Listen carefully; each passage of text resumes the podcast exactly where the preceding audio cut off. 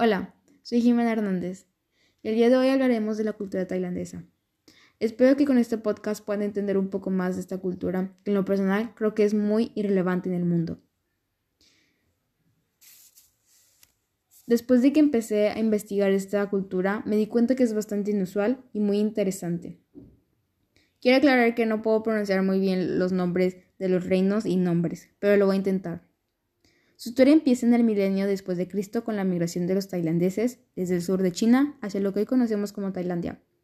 Posteriormente, las civilizaciones Malayamón y el imperio Yemel comenzaron su expansión por Tailandia en el siglo XI. Existen reinos como Lanán en 1292, Sunothair en 1238, Ayutthaya, Siam en 1782. Hay muchas religiones en Tailandia.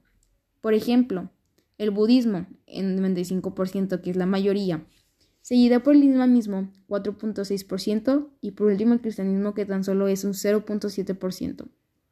Es por eso que existen una gran variedad de fiestas budistas. La religión forma parte de la cultura tailandesa, por lo cual hay que respetar todos sus símbolos para evitar problemas. El gobierno de Tailandia es bastante inusual, y se trata de una monarquía constitucional.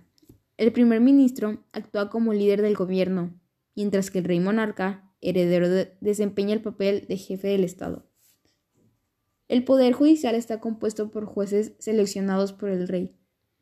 Cada juzgado está bajo la supervisión del Ministerio de la Justicia del país. Actualmente hay un rey en Tailandia, y el nombre es bastante inusual, el cual no sé si lo puedo pronunciar bien, que es Mana Ralongkorn está en el poder desde el 2016. El idioma de Tailandia es uno de los más difíciles del mundo. Es el único idioma de Tailandia hablado por más del 85% de los 60 millones de habitantes.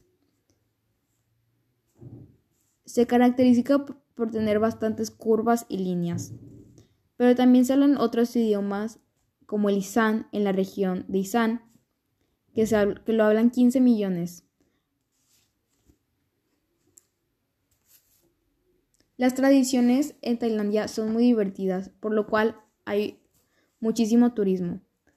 Por ejemplo, existen las fiestas budistas tales como la Songkran y es una celebración donde la purificación, por lo cual se vierte agua sobre el Buda, sus imágenes y las propias personas.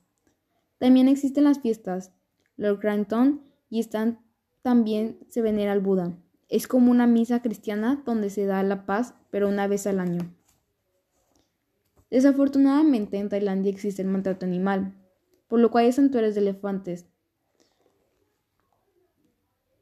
Eran bastante comunes donde podías pasar con los elefantes, sin embargo los elefantes eran explotados en condiciones críticas. Hoy en día, el movimiento animalista ha crecido en número y popularidad.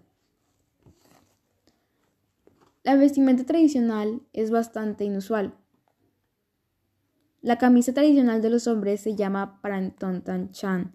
Fue inventado en 1979. Tiene mangas largas.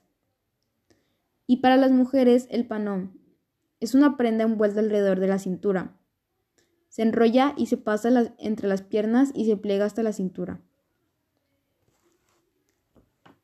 Algunos datos curiosos que me conmovieron muchísimo, fueron muy divertidos, es que en Tailandia existe, como en todo Asia, la obsesión por tener la piel clara, lo más posible, pues la piel oscura se relaciona con el trabajo humilde, como lo es campesinos y vendedores callejeros. Todos los días, a las 8 y a las 6, el himno nacional inunda las estaciones. Todos interrumpen lo que hacen y se quedan inmóviles. Nadie se toca la cabeza, pues se considera la parte más sagrada y alta del cuerpo. Aquí los tatuajes son bien vistos y confieren fuerza. Y por último, el Red Bull es originario de Tailandia. Espero que puedan entender un poco más de la cultura tailandesa con este podcast y gracias.